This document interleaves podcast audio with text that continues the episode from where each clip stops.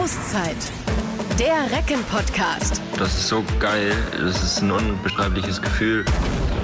Liebe Freunde, wir befinden uns mittlerweile mitten in der Adventszeit, aber Besinnlichkeit ist bei der TSV Hannover Burgdorf noch nicht so wirklich angesagt, denn ein Spiel jagt ja in diesem Dezember das nächste. Wir machen trotzdem nochmal eine Auszeit und wollen ein bisschen über das sprechen, was in den letzten Wochen passiert ist und auch natürlich über das, was bis Weihnachten bei den Recken noch ansteht. Ich bin Yannick Wittenberg und ich habe heute mal wieder einen sehr interessanten Gesprächsgast. Unser langjähriger Jugendkoordinator und neuer Co-Trainer der Recken ist da, Heidmar Felixson. Moin. Moin, moin. Heidmar, äh, wir wollen gleich natürlich noch ausführlich sprechen, wie ich schon gesagt habe, über die letzten Spiele, über die nächsten Spiele, vielleicht auch ein bisschen über Corona leider, weil wir müssen ja wieder ein bisschen drüber reden. Und ähm, auch dich wollen wir natürlich ein bisschen besser kennenlernen. Äh, aber erstmal die Frage vorweg, geht's dir gut? Bist du fit? Bist du gesund? Ja, natürlich, ich bin topfit und äh, freue mich auf jeden Fall auf die Aufgabe, die noch auf uns alle zukommen werden. Bevor wir jetzt nach vorne gucken, dann noch einmal ähm, der Blick zurück. Machen wir es mal chronologisch, die Partie in Lemgo. Ähm, da wart ihr jetzt nicht unbedingt der Favorit oder nicht unbedingt der klare Favorit, aber ihr habt das dann doch richtig gut gemacht, oder? Auf jeden Fall. Und äh, wir haben uns auch sehr intensiv auf das Spiel vorbereitet. Und wir wussten auch, dass äh, Lemgo sehr, sehr stabil in den letzten Wochen oder eigentlich seit die Pokalsieger geworden sind, sind die sehr stabil, auch wenn die hinterlegen. Irgendwie schaffen die das sehr äh, ja, ruhig, immer die Spiele wieder zu drehen. Und äh, diese Sieg in Lemgo war natürlich, äh, zeigt einfach unsere Leistung, wie stark die war. Und deswegen war der Punkt auf jeden Fall, oder die beiden Punkte sehr, sehr wichtig auch angesichts der Absage Flensburg vorher. Ich meine, es ist ja auch nicht so ganz einfach für die, für die Mannschaft. Man bereitet sich auf Flensburg vor. Schon an dem Tag denkt man, okay, heute kommt es zum Spiel. Und dann plötzlich, äh, doch nicht Vorbereitung auf den nächsten Gegner. Das zeigt ja auch, wie gut die Mannschaft das eigentlich weggesteckt hat. Dann, ja, oder? auf jeden Fall. Sehr gut weggesteckt. Und äh, da haben wir auch das, äh, sag mal, vielleicht den Vorteil, wir hätten, äh, haben die Möglichkeit, ein bisschen intensiver zu trainieren. Äh, die beiden Wochen vor dem Lemgo-Spiel und viel, viel äh, reden äh, mit den Spielern und viel, viel, äh, sag mal, Videos und so weiter. Und ja, wir sind auf jeden Fall sehr glücklich, dass das alles so gefrüchtet hat. Lemgo, ähm, eine Mannschaft, die den Recken irgendwie in den letzten Jahren sehr gut liegt. Äh, ich, vielleicht gibt's ja da sogar Gründe für. Ich äh, hatte jetzt letztens, ähm, als das Lemgo-Spiel lief, ähm, bei Sky, da fiel sogar mal der Satz von jemandem bei Lemgo, ich weiß gar nicht mehr, wer es gesagt hat, äh, hat gesagt, wenn wir im Final Four gegen die Recken im Finale gespielt hätten, dann hätten wir vielleicht den Pokal gar nicht gewonnen, weil gegen die können wir irgendwie gar nicht. Gibt's da Gründe für, warum Lemgo euch so gut liegt? Nee, glaube ich nicht. Ich glaube, äh, nee, das kann ich glaube ich nicht beurteilen. Äh, aber äh, irgendwie klappt das gegen Lemgo. Ich weiß nicht, ob, der, ob die Mannschaft, äh, unsere Mannschaft so gut liegt, aber nee, ich glaube, das gibt tatsächlich gar keine Gründe, warum wir so gut aussehen immer gegen Lemgo. Also auch ein bisschen statistischer Zufall vielleicht manchmal ein bisschen ja, dabei. ich denke auch schon, denke ich. Dann äh, müssen wir uns auf das nächste Spiel fokussieren. Lübbecke. Ähm, es war ein zähes Spiel. Es ging schon sehr, sehr zäh los. Ähm, nicht sehr viele Tore in der Partie und dann diese dramatische Schlussphase. Wie hast du das Spiel gesehen? naja, wir wussten auch sowieso vorher und ich denke auch, dass wir uns äh, sehr gut vorbereitet haben auf Lübeck, haben viele Spiele uns angeguckt vor allem wegen Lübeck hat immer noch diese Aufstiegseuphorie und die spielen sehr, sehr gute Abwehr, äh, sehr, sehr diszipliniert, haben flinke Spieler dabei und deswegen wussten wir auch, dass das Spiel wird nicht unbedingt schüren und das ist auch so äh, gekommen, sondern es ging um diese Wille und äh, einfach diese beiden Punkte mitzunehmen. Wir hätten das etwas äh, einfacher haben können zum Schluss, aber ich denke, wir können trotzdem äh, dankbar sein über die zwei Punkte, wegen wir lagen 40, 45 Minuten hinten, hatten dann wieder drei Tore Vorsprung und am Ende für die Zuschauer ein bisschen äh, Weihnachtsstimmung gemacht, ein bisschen für das Herzpumpe. Aber am Ende sind wir natürlich glücklich, dass wir das Spiel gewonnen haben. Wie groß war der Stein, der dir vom Herzen gefallen ist, als zum Schluss der, äh, der Ball ins Ausflog und klar war, okay, Gott sei Dank, wir haben es gebogen? Sehr, sehr, sehr, sehr. Wir beide, äh, Christian und ich, wir haben uns so vor den Arm genommen und das war ach, ja, ein Riesenstein auf jeden Fall. Ja. Habe auch nur in dem Moment, äh, als Fabian Böhm sich den Wurf nahm, mich ein bisschen umgeguckt. Ganz viele Leute haben die Hände über den Kopf zusammengeschlagen, dachten so, Gott, nein, bitte nicht noch. Und dann am Ende ja der große Jubel. Das war äh, sehr, sehr schön. Ähm, jetzt geht's weiter. Schlag auf Schlag, schon am Donnerstag, der SC Magdeburg. Verlustpunkt frei. Die Mannschaft der Saison bislang. Ähm, wie geht ihr das Spiel an? Oh, ich denke, ähm, ja, entspannt, denke ich mal. Wir haben da nichts zu verlieren. Äh, wir können tatsächlich nur gut aussehen. Wegen Magdeburg ist äh, mittlerweile dieses Jahr äh, mit Abstand die beste Mannschaft in der Bundesliga. Die spielen auch ganz, ganz tollen Handball. Die haben äh, tolle Spieler dabei. Und wenn ich Magnusson auf Rückraum rechts von denen sehe, der ist einfach in einer Fassung. Das ist Wahnsinn, was er da macht. Wir können tatsächlich nur das Spiel genießen und wir können alles mitnehmen. Und wenn das ein Punkt ist, sind wir glücklich. Aber auf jeden Fall müssen wir einfach genießen. Ihr werdet euch ja wieder sehr akribisch auch darauf vorbereiten, auch wenn die Zeit jetzt knapp ist. Gibt es, du musst es uns ja jetzt nicht verraten, damit niemand anders auch mithört, gibt es denn vielleicht auch eine Schwachstelle bei dieser so sehr, sehr starken Mannschaft des SCM, die ihr vielleicht ausgemacht habt, wo ihr ansetzen könntet? Ja, auf jeden Fall. Wir haben, äh, Christian und ich, wir haben uns ein paar Spiele schon angeguckt und alles vorbereitet und werden die Jungs das diese Woche zeigen. Da sind schon ein paar, äh, ja, ich würde nicht Schwachstellen sagen, aber es sind schon ein paar Stellen, wo wir äh, angreifen können. Und wenn uns das gelingt, äh, könnte das interessant werden. Das hoffen wir natürlich sehr. Jetzt ähm, ist Magdeburg der nächste Gegner, danach kommt Kiel im Pokal, dann geht es noch nach Hamburg, dann kommt auch noch Göppingen. Das alles noch vor Heiligabend. Wie macht ihr das denn mit der Belastungssteuerung im Training? Ist das auch eine schwierige Aufgabe für euch wahrscheinlich, das äh, so richtig zu steuern, weil es geht wirklich Schlag auf Schlag. Atempausen gibt es vor Weihnachten ja quasi gar nicht mehr. Ja, auf jeden Fall. Aber Trotzdem glaube ich, ist das auch äh, schöner, wenn man so viele Spiele hat. Und ich glaube, die Profis finden das auch wahrscheinlich nicht so verkehrt, wegen da müssen die nicht so viel trainieren. Dann kann man ein bisschen, äh, sag mal, das äh, Pensum ein bisschen runterfahren. Aber äh, das wird eine Belastung auch nicht für den Körper nur, sondern auch für, für den Kopf, wegen die müssen ganz viele Spiele sich angucken, die müssen Videovorbereitung äh, mitnehmen und so weiter. Deswegen für, für Trainer und für unsere Athletiktrainer und Spieler, das ist so eine Herausforderung, aber ich glaube, die Freude ist aber trotzdem größer.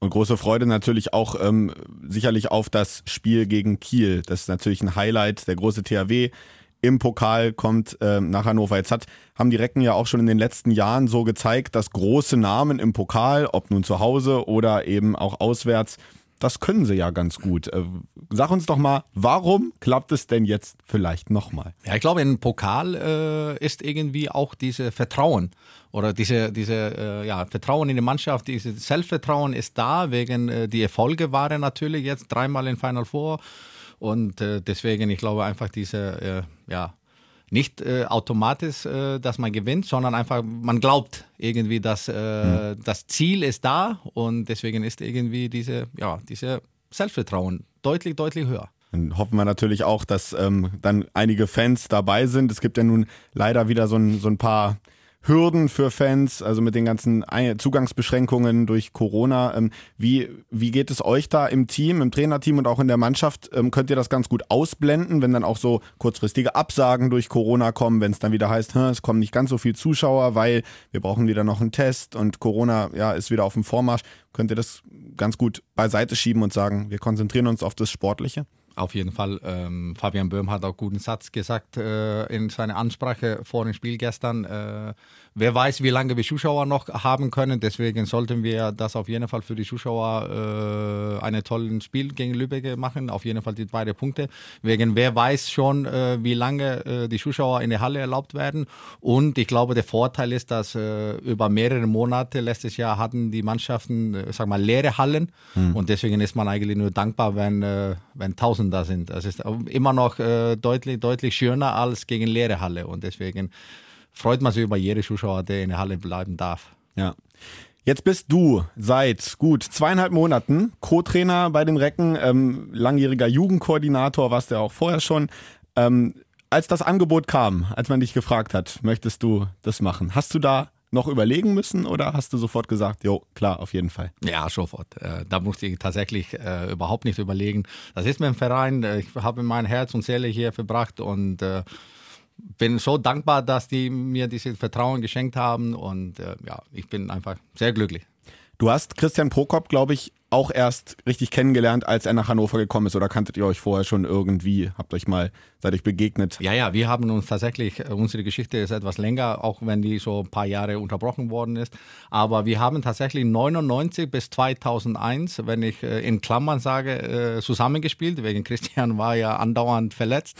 Aber wir waren auf jeden Fall bei Wuppertal zwei Jahre lang. Und das war auch meine erste Station und Christians erste Station auch als Profi. Deswegen unsere Geschichte ist aber etwas länger. Und ähm, wie würdest du die Zusammenarbeit mit ihm äh, jetzt beschreiben oder auch deine Rolle beschreiben? Vielleicht auch so ein bisschen im Vergleich zu ähm, Ika und, und Carlos. Ähm, ist das anders bei euch, deine, deine Rolle als Co-Trainer, oder würdest du ähm, sagen, ist schon ähnlich? Ja, ich denke, äh, da können die Spieler vielleicht ein bisschen besser urteilen, aber ich denke, die Rollen sind schon ähnlich, wegen Carlos war auch sehr dominanter Trainer und Ika stand so zur Seite. Christian, äh, ich sage nicht, dass er dominanter Trainer ist, aber das ist schon klar, die Rollenverteilung ist klar. Christian ist Chef und äh, meine Aufgabe ist dann eher so individuelles Training für den Außenspieler, Kreisläufer und ganz viel Videoanalyse und so weiter und aber für die ersten zweieinhalb Monate ist die Harmonie schon schon gut. Und du kennst ja auch ganz, ganz viele junge Spieler sehr, sehr gut, logischerweise. Hast vorher als Jugendkoordinator gearbeitet und kannst das ja sicherlich auch mit einbringen irgendwo, dass du die ganzen Spieler auf ihrem Weg begleitet hast bis in die erste Mannschaft und dementsprechend so gut kennst. Ja, auf jeden Fall. Und viele von, von den Spielern, die auch bei uns im Trainingsbetrieb äh, äh, haben auch, äh, sag mal, äh, durch meine Hunde oder unsere Jugendarbeit absolviert haben, die kenne ich natürlich über längere Jahre und ich merke auch, wenn einer nicht so harmoniert im Training, dann kann ich zum Beispiel Christian sagen, so jetzt müssen wir da vielleicht ein bisschen aufpassen oder da oder vielleicht da ein bisschen weniger Belastung, wegen vielleicht hat der Spieler auch schon am Wochenende gespielt und vielleicht hat er schon Krafttraining morgens oder Krafttest oder wie auch immer. Der Kommunikationsweg ist jetzt so eng, dass wir das eigentlich sehr gut steuern können alles. Jetzt sind wir natürlich sehr, sehr froh, dass du unser Co-Trainer bist, aber ich möchte trotzdem einmal eine Frage stellen, die ein bisschen weiter in die Zukunft äh, zielt. Kannst du dir vorstellen, irgendwann auch mal eine eigene Mannschaft in der Bundesliga, zweiten Bundesliga als Chef zu übernehmen? Oder ist das gar nicht etwas, was du persönlich anstrebst?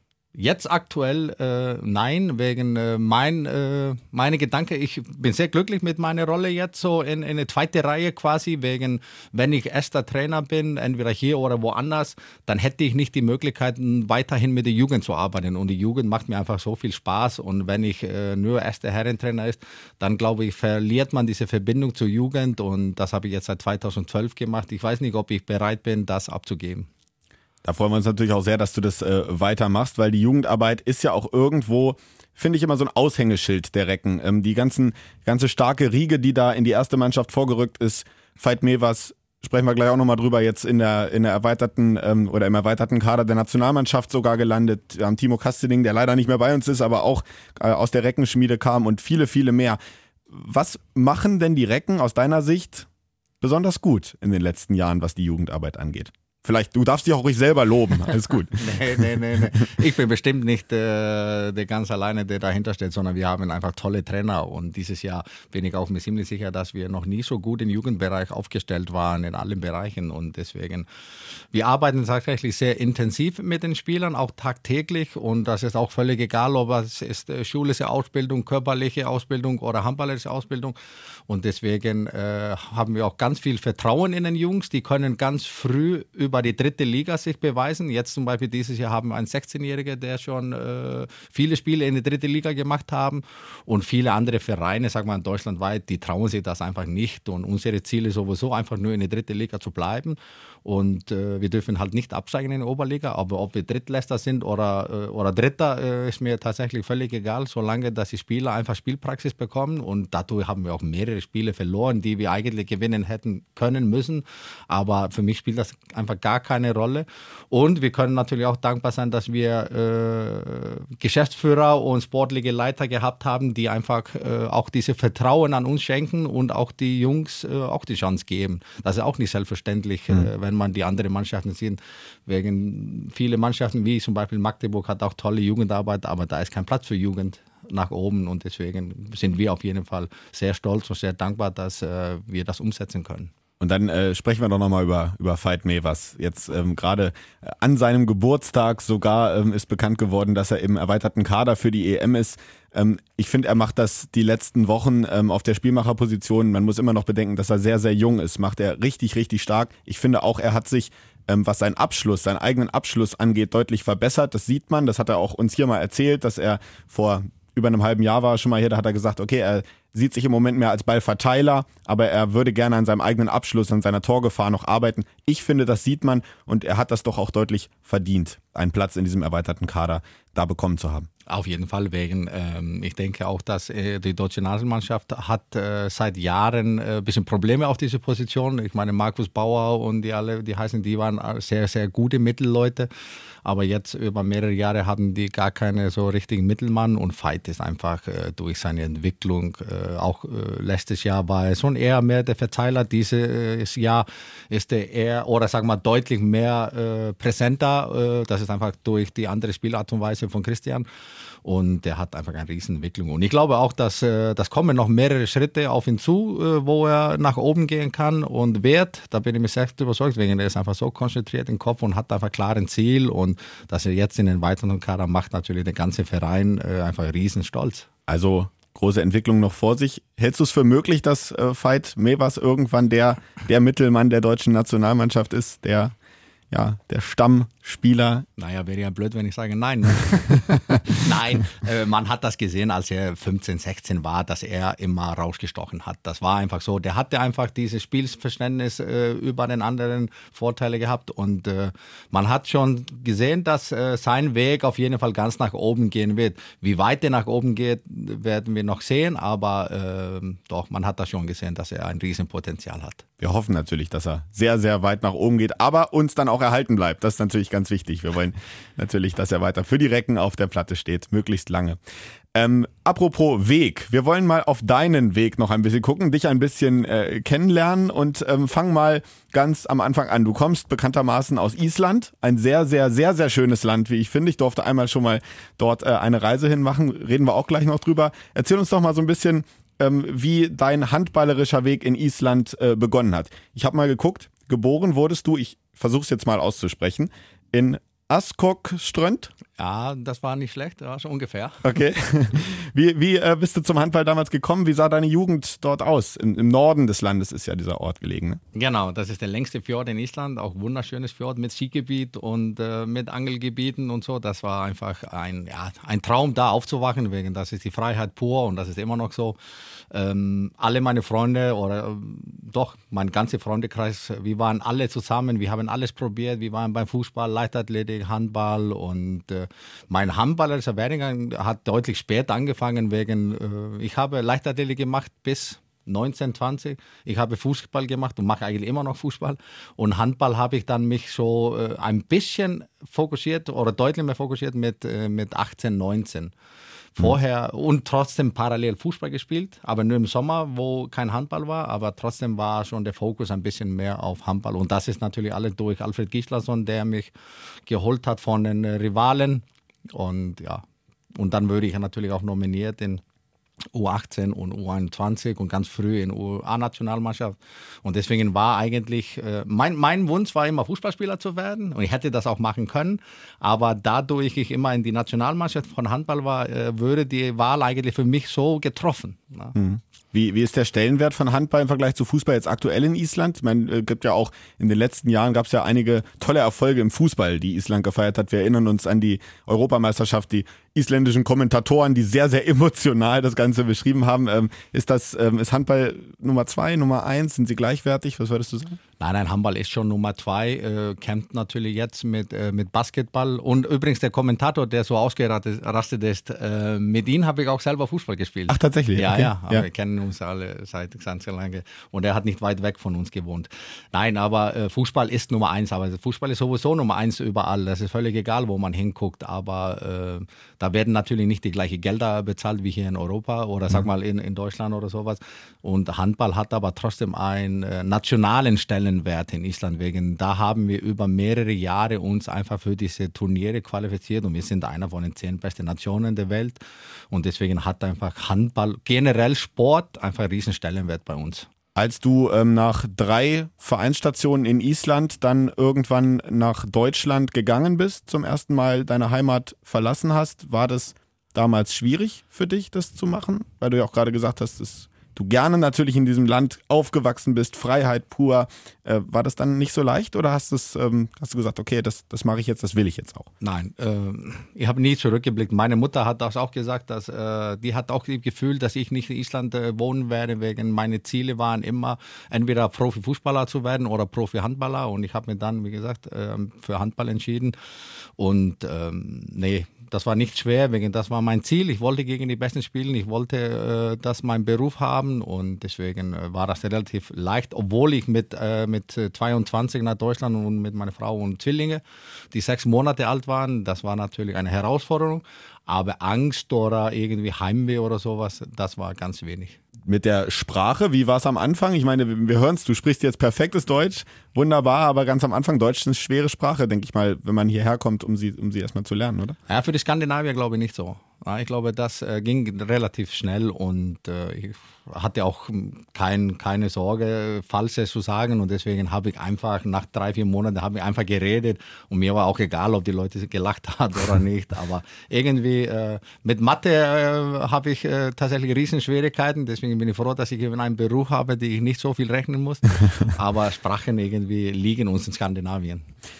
Dann äh, kommen wir mal zu deinem ersten Kontakt nach ähm, Hannover. Du bist ja dann äh, 2001, glaube ich, noch einmal zurück nach Island gegangen und dann zwei Jahre Spanien zwischendurch und dann ging es ähm, nach Hannover. Wie kam es damals zum ersten Kontakt zu den Recken oder zur TSV Hannover Burgdorf? Genau, das war natürlich dritte Liga noch. Äh, da hat Nekrus Portela, das war der ehemalige äh, Trainer von, von äh, TSV Burgdorf, der hat mir einfach angerufen und hat mir gefragt, ob ich Interesse nach Deutschland zu kommen und äh, habe ich natürlich ein bisschen Bauchgefühl, komisches Bauchgefühl, wegen das war dritte Liga, ich war Nationalspieler und und und und und. Aber ähm, das war trotzdem die richtige Entscheidung, auch obwohl ich am Strand gewohnt habe und äh, Spanien war wunderschön, mhm. aber das mit den äh, Gehältern und Bezahlen und so weiter war immer schwieriger und äh, deswegen haben wir gedacht, das wäre vielleicht besser in sicheren Umfeld, bessere Schulen und so weiter für meine Kinder und für unsere Kinder, das äh, nach Deutschland zu kommen. Und das bereue ich auf jeden Fall nicht wegen sofort Aufstieg mit tollen Spielern gespielt, sofort Aufstieg dann äh, oder sagen wir ein paar Jahre später in die erste Bundesliga ja, das war richtig. Und du fühlst dich hier auch pudelwohl, das ist ja immer schon mal angesprochen, bist sesshaft geworden mit deiner Familie, weil Hannover hat ja außerhalb von Hannover, sagen wir mal, manchmal so einen Ruf, ein bisschen grau, ein bisschen langweilig zu sein, aber das ist hier deine Heimat geworden. Auf jeden Fall. Äh, Hannover äh, ist natürlich eine tolle Stadt, auch obwohl ich nicht unbedingt so gerne im Zentrum von Hannover befinde, befinde wegen äh, ich bin kein Freund von Stau oder Ampel oder sowas. Ich komme ja aus Island, da ja. haben wir nur drei Ampel, als ich aufgewachsen bin. Ähm, nee, auf den Lande und in Schilles Lage, wo ich hier wohne, da ist einfach das Leben so ruhig, so entspannt, tolle Freunde und deswegen ähm, ich fühle mich sehr wohl. Wie ist die Connection in die Heimat bei dir aktuell? Komm, wie häufig schaffst du es noch, ähm, nach Hause zu kommen? Ähm, welche Connection gibt es eigentlich noch? Familie wohnt noch da, Freunde noch da? Ähm, erzähl mal so ein bisschen. Ja, äh, ich habe auf jeden Fall meinen Freundekreis von der Grundschule habe ich auf jeden Fall auch, aber durch die Corona äh, habe ich äh, ganz wenig meine Familie und Freunde gesehen, wegen äh, die Risiko war einfach zu groß und deswegen haben wir da jetzt äh, über über eineinhalb Jahre, zwei Jahre ganz wenig, haben wir nur einmal letztes Jahr ganz kurz in Island. Das tut schon weh, auf jeden Fall, aber man kann das jetzt anders pflegen. Man pflegt das dann über Skype oder Messenger oder sowas. Man kann schon, äh, die, das Heimweh kann man ein bisschen verdursten, das ist okay. Aber äh, es ist schwierig, wenn man die nicht regelmäßig sehen kann. Mhm. Jetzt ähm, ich, durfte ich ja wie gesagt auch schon einmal nach Island. Wir haben damals eine Rundreise gemacht vor drei, vier Jahren, einmal um die, um die Ringstraße und äh, uns, naja, die ganze Insel würde ich sagen, ist übertrieben, aber viel von der Insel angesehen. Wenn du jetzt äh, jemandem mal einen Tipp geben müsstest, ähm, der nach Island kommt, was muss man sich dort unbedingt angesehen haben? Naja, wenn man in Keflavik landet, dann muss man schnellstmöglich einfach hinter Reykjavik. Reykjavik ist die Hauptstadt, wegen da ist Mundlandschaft, das sieht wirklich nicht schön aus. Habe ich auch von mehreren Touristen gesehen, wenn man, äh, sag mal, auf Landebahn kommt, dann sieht das wirklich katastrophal mhm. aus. Aber wenn man auf die andere Seite von Reykjavik ist, dann geht erstmal Island los und äh, durch diesen Tunnel nach Björk, Borgafjörde, das ist richtig schön, aber wenn man nach, äh, nach Osten fährt und Osten Richtung Norden, da ist äh, einfach Wasserfälle ohne Ende, das sind die Gletschiere und das ist die, die Lagunen, die Quellen und so. Das sind einfach Sehenswürdigkeiten und ich sage immer noch, ich war viel mit Nationalmannschaften unterwegs und ich finde immer noch, dass Island das schönste Land der Welt ist. Das ist ja in der Nähe auch von Akureyri, glaube ich, dein Geburtsort, ne? Und in der Nähe der, der See. Ich weiß jetzt nicht mehr wie. Mywaten? Ja, ja, genau. Mückenwasser heißt das, ja. Mywaten. Ja, ja. Und genau, und da ist auch so, so ähnliches blaue Lagune wie im, im Süden. aber äh, Gott sei Dank nicht so viel Touristattraktionen und so.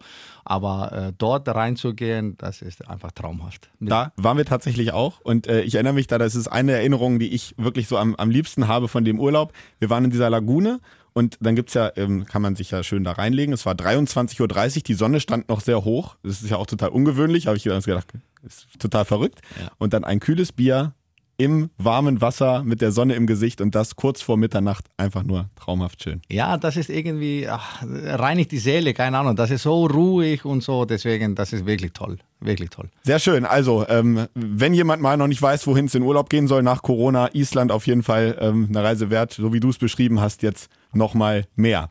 Ähm, wir wollen so langsam zum Abschluss kommen und ähm, deswegen wollen wir auch dich nochmal oder ich werde dich nochmal ein bisschen ins Fragenkreuzfeuer nehmen, um dich vielleicht noch ein bisschen besser kennenzulernen. Auf die zwölf heißt das bei uns.